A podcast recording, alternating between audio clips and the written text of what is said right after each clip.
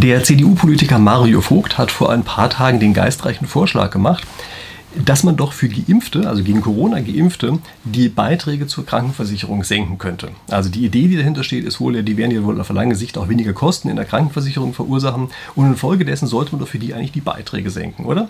Also das ist der Vorschlag, den er gemacht hat und das ist auch zugleich ein Vortrag, der ziemlich viele Leute ziemlich auf die Palme bringt und deshalb möchte ich in diesem Video einfach mal ein bisschen der Frage nachgehen, was denn aus diesem Vorschlag eigentlich folgt. Also ich möchte gar nicht so sehr hier selber Partei ergreifen und sagen, das ist ein guter oder ein schlechter Vortrag, äh, Vorschlag, das können Sie sich am Ende selber überlegen, sondern ich möchte einfach mal die Folgen durchgehen, die sich aus diesem Vorschlag ergeben. Denn ich habe den Eindruck, dass von beiden Seiten, egal welche Argumente dort kommen, sozusagen zu früh aufgehört wird, tatsächlich zu argumentieren. So, für den Fall, dass Ihnen solche Sachen Spaß machen und Sie gerne tiefgehend argumentieren, dann macht Ihnen vielleicht auch Spaß, regelmäßig ein Video von mir anzusehen. Dafür können Sie gerne meinen Kanal jetzt abonnieren. Ich gehe meistens aus der Sicht der Spieltheorie auf Fragestellungen dieser Art ein und wie gesagt, steige da immer so ein bisschen ein, dass man sozusagen ein bisschen hinter die Kulissen gucken kann, was, oder was bestimmte Entscheidungen eigentlich bedeuten. Okay, und jetzt gucken wir uns hier einfach mal kurz in dieser Sache ein bisschen an, was es mit der äh, gesetzlichen Krankenversicherung eigentlich im Prinzip auf sich hat und ob dieser Vorschlag sozusagen per se ein unmoralischer Vorschlag ist, der genannt worden ist. Also, dass wir die Versicherungsbeiträge ähm, ändern, je nachdem, ob jemand gegen Corona geimpft ist oder nicht. Also in der gesetzlichen Krankenversicherung gilt das sogenannte Solidarprinzip. Was heißt das? Das heißt, dass wir die Beiträge nicht abhängig machen von dem Risiko der individuellen Person, sondern wir machen sie abhängig von der finanziellen Leistungsfähigkeit, die jemand hat. Ja, also egal, ob jemand ein hohes oder niedriges Risiko hat, er zahlt einfach so viel, wie er sich leisten kann und kriegt so viel raus, äh, wie er eben braucht, damit seine Gesundheit gerade gewährleistet ist. Also das ist erstmal dieses Grundprinzip, was da ist, das ist das Solidarprinzip. Das unterscheidet sich von dem, wie es im privaten, im privaten Bereich ist, bei privaten Krankenversicherungen. Ja? Wobei sich übrigens der Vorschlag von dem Vogt auch auf Private bezieht. Also der sagt, was Äquivalentes soll bei denen dann auch gemacht werden. Klammer zu. Wie ist es in der gesetzlichen Krankenversicherung? Da sind schon jetzt Ausnahmen von diesem Solidarprinzip möglich. Also das ist nicht etwa so, dass das so was völlig Unumstößliches ist mit diesem Solidarprinzip, sondern es gibt dort schon in der Vergangenheit regelmäßig irgendwelche Ausnahmen. Also zum Beispiel, dass man Zuzahlungen zu irgendwelchen Medikamenten hat. Es gab lange Zeit eine Praxisgebühr, äh, die man bezahlen musste, wenn man tatsächlich zum Arzt marschiert ist.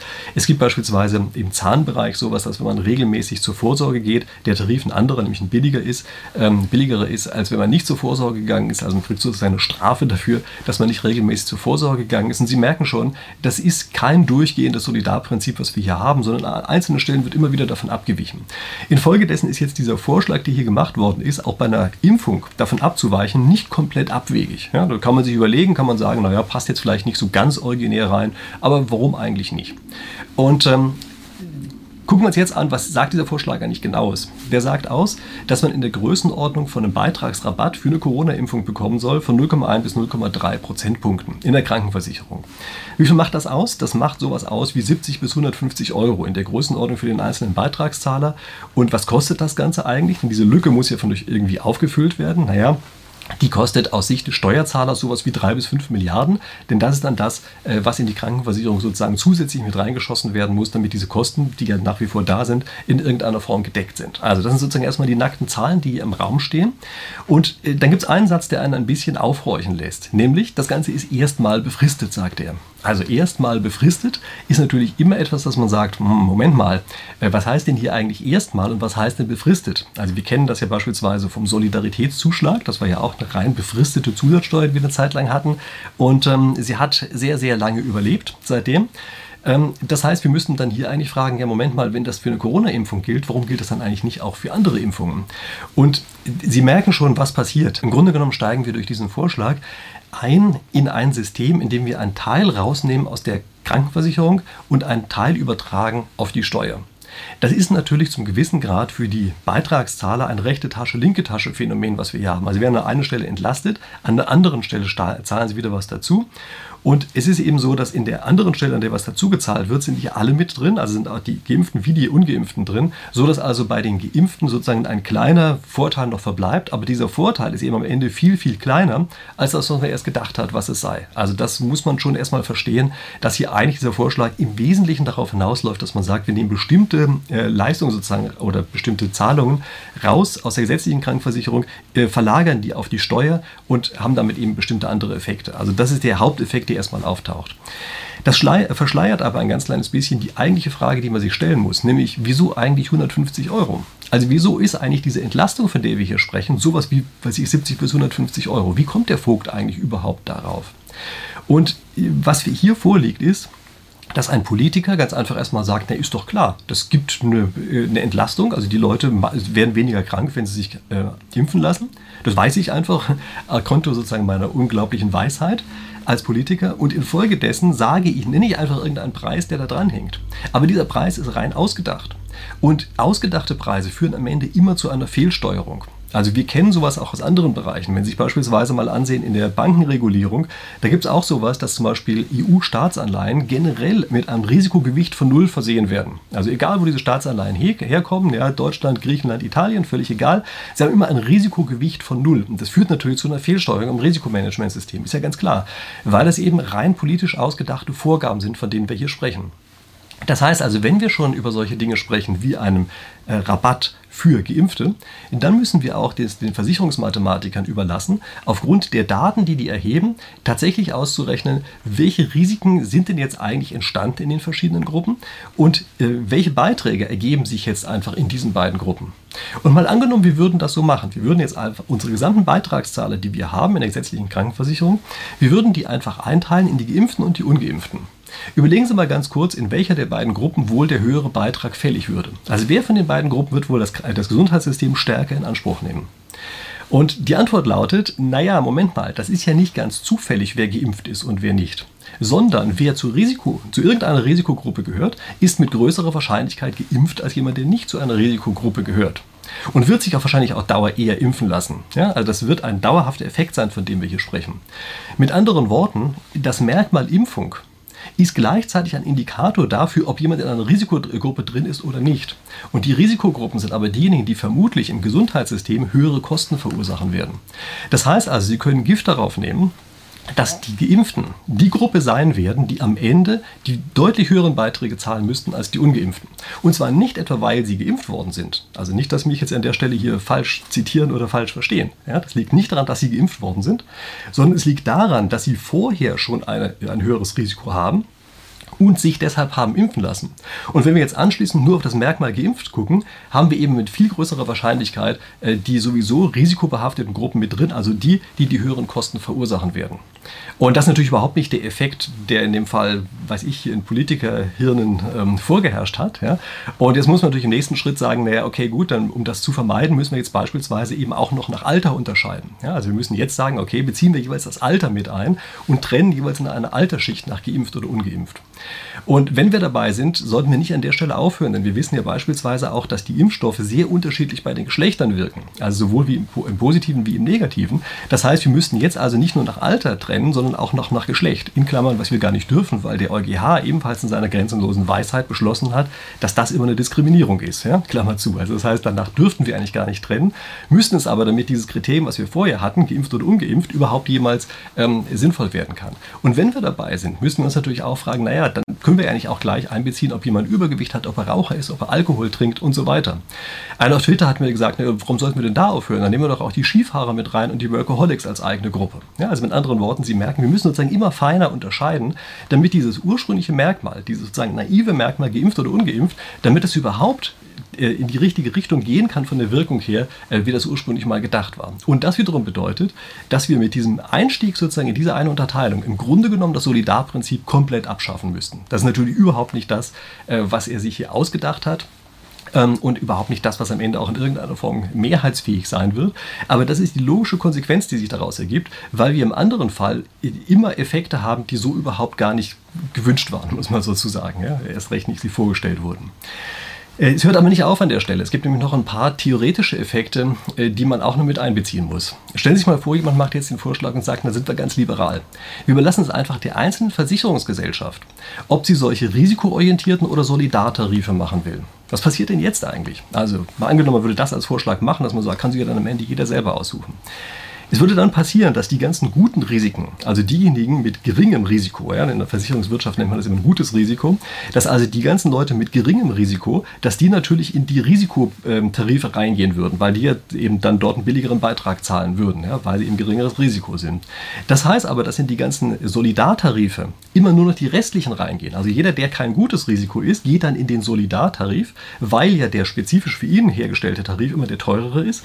Und was Sie jetzt sehen können, ist, dass die Solidartarife auf jeden Fall immer dann plötzlich die teuren Tarife würden. Also in Solidartarifen, das sind keine Solidartarife mehr, sondern dort sammeln sich die ganzen schlechten Risiken denken Sie dran, Versicherungssprech, ja, das sind keine schlechten Personen, sondern das heißt schlechte Risiken, hohe Risiken, die sammeln sich da drin, wogegen in den ähm, risikoorientierten Tarifen sich immer die ganzen guten Risiken sammeln. Und infolgedessen heißt das, dass wenn wir überhaupt an irgendeiner Stelle zulassen, dass nach Risiko unterschieden wird, dann führt das immer dazu, dass wir im Grunde genommen Solidartarife generell abschaffen. Die gibt es danach dann einfach nicht mehr. Gibt übrigens auch einen Fachausdruck dafür, ja, das nennt sich Adverse Selection. Ja, also das ist, wenn es übersetzen ins Deutsche heißt das eine Negativauswahl Auswahl. Ja. Das heißt also, alle diejenigen, die ein hohes Risiko äh, ähm, haben, gehen in die eine Richtung und alle, die ein niedriges Risiko haben, gehen in die andere Richtung. Und das ist jetzt also sozusagen eine ja, eben eine Selektion, die hier stattfindet und die dazu führt, dass damit eben die Solidartarife generell verschwinden, wenn überhaupt irgendeiner an irgendeiner Stelle einsteigt in diese risikoorientierten Tarife. Also das muss man erstmal wissen, dass dieser Effekt ablaufen würde, wenn man das freigeben würde. Nächster Effekt ist, dass es Sekundäreffekte gibt. Also stellen Sie sich einfach mal vor, die Leute, die geimpft sind, fühlen sich jetzt auf einmal sicherer als äh, zu dem Zeitpunkt, zu dem sie nicht geimpft waren. Das spricht vieles dafür, dass es tatsächlich so ist. Dann werden die ganz einfach sagen, naja, vorher habe ich mich sehr, sehr risikoavers verhalten, hatte keine Lust, krank zu werden. Jetzt bin ich ja geimpft, ist die Wahrscheinlichkeit, dass ich krank werde, wesentlich geringer. Infolgedessen verändere ich mein Verhalten und indem ich das Verhalten ändere, werde ich insgesamt, ähm, wird es insgesamt risikobehafteter, was ich dort mache. Das heißt also, durch die Verhalten Verhaltensänderung wird auf einmal das, was wir vorher als eine niedrige Risikogruppe empfunden haben, sind ja geimpft, wird auf einmal, äh, wenn wir beide Effekte zusammenzählen, zu einer Hochrisikogruppe. Ja, also sozusagen äh, geimpft plus äh, Verhaltensänderung führt dazu, dass man insgesamt plötzlich eben noch stärker in einer Risikogruppe drin sein kann als andere, sagen wir mal. Ja? Und das führt auf jeden Fall dazu, dass eben am Ende wir die Risiken sozusagen anders bewerten werden, nachdem es eingetreten ist, oder anders bewerten müssten, ja, einfach deshalb, weil eben dieser Effekt stattfindet. Übrigens, äh, regelmäßige Zuschauer meines Kanals wissen das, ja, die kennen, kennen diesen Effekt, der nennt sich Moral Hazard. Ja. Also das ist sozusagen eine Verhaltensänderung, äh, die dadurch auftaucht, dass die andere Seite eben, äh, dass der Vertrag sozusagen schon durch ist ja, und man infolgedessen ähm, sich einfach sozusagen ändern kann vom Verhalten her eben in eine bestimmte Weise. Okay. Gehen wir nochmal eine Ebene noch höher. Es gibt viele Leute, die haben solche Überlegungen überhaupt gar nicht angestellt, wie das, was ich eben äh, gemacht habe, sondern sagen ganz einfach, wissen Sie was, ich habe trotzdem irgendwie Vorbehalte gegen dieses ganze Zeug. Also selbst wenn das alles nicht so wäre, wie eben geschildert und wenn es gute Gründe dafür gäbe, äh, dass man einen solchen Split äh, in, der Beitrag, in den Beitragssätzen machen sollte, irgendwas missfällt mir daran. Und was ist dieses irgendwie missfallen? Ähm, das kommt daher, dass wir nochmal weitere Überlegungen drin haben, die bisher eigentlich gar nicht primär mit drin gesteckt haben. Das eine ist, wir müssten eigentlich obendrein zu dem, was wir bisher haben, ein Bürokratiemonster schaffen. Denn wir haben ja gesagt, also Leute, die ungeimpft sind, zahlen einen anderen Satz, einen höheren Satz als die anderen. Jetzt gibt es aber einige Leute, die können sich aus irgendwelchen Gründen nicht impfen lassen. Das wäre jetzt irgendwie unfair, wenn die tatsächlich auch den höheren Satz bezahlen müssten. Das heißt also, wenn die nachweisen können, sie würden sich gerne impfen lassen, können aber nicht aus anderen medizinischen Gründen heraus, dann müssen sie ebenso behandelt werden wie Leute, ähm, die geimpft sind. Jetzt merken Sie schon, es muss natürlich das Ganze nachgeprüft werden. Sie brauchen eine Bürokratie, Sie brauchen einen riesen, riesen Overhead, der dran hängt. Mit anderen Worten, wir schaffen damit ein, ein riesiges Monster an Verwaltung Verwaltung nochmal zusätzlich dazu, was natürlich vollgestopft ist mit lauter äh, Quellen für Ineffizienzen. Also das müssen wir erstmal sehen, dass das eine Sache ist, die da drin passiert. Aber es ist noch etwas anderes eigentlich viel schlimmer. Nämlich, wir gucken uns jetzt auf einer Mikroebene an, auf einer Verhaltensebene, was ein gutes Verhalten ist und was ein schlechtes Verhalten ist. Also wir sagen, diese eine Impfung, Corona, die ist gut. Hepatitis ist nicht so wichtig. Alle möglichen anderen Sachen sind nicht so wichtig. Aber Corona, genau diese eine spezifische Sache, die ist was ganz Wichtiges. Und was, was Sie sehen ist, dass wir hier auf einmal eben tatsächlich einsteigen und einzelne Menschen auf einer Mikroebene Vorschriften machen, die wir aber nicht als Vorschrift nennen, sondern wir sagen das sozusagen ganz neutral. Wir sagen, du kannst dich ja frei entscheiden, wie du möchtest.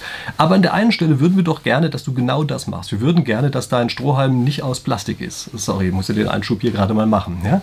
Also das heißt, auf einer solchen Mikroebene steuern wir hier auf einmal. Und das ist normalerweise etwas, wo man sagen muss, ja, das ist ein Einstieg in ein Sozialkreditsystem. Wir sagen dann auf einmal, irgendwer denkt sich aus, was er für ein gutes und was er für ein schlechtes Verhalten hält. Und das wandelt er um, letztlich in etwas, wo der anderen Seite sozusagen einzelne Punkte gibt, die auf einer ganz anderen Ebene nochmal vorgegeben sind, auf dieser Mikroebene eben vorgegeben sind. Und das ist etwas, wo wir ganz erhebliche Bedenken bekommen. Das ist etwas ganz anderes, als wenn man auf einer höheren Ebene steuert. Also wenn wir beispielsweise sagen, wir haben Krankenversicherungstarife, die vom Alter abhängig sind da würden wir sagen, ja, warum eigentlich nicht? Also eine privaten Krankenkasse, beispielsweise Krankenversicherung, ähm, da akzeptieren wir das. Ja? Faktisch durch die Hintertür wird das dort so gemacht. Da würde man sagen, warum eigentlich nicht? Ja, das macht Sinn, das so zu machen. Äh, lange Zeit war es auch so, dass dort eben äh, zwischen männlich und weiblich unterschieden wurde. Ich denke, gibt es auch gute Gründe, warum man das so machen kann. Gibt natürlich auch andere gute Gründe, warum es nicht so machen sollte. Aber jedenfalls ist das eine sehr hohe Ebene, auf der hier gesteuert wird und sozusagen die ganzen feinen Sachen unten drunter, die ergeben sich dann durch das Verhalten der einzelnen Teilnehmer. Ist was ganz anderes, wenn wir auf dieser Mikroebene Ebene plötzlich eingreifen.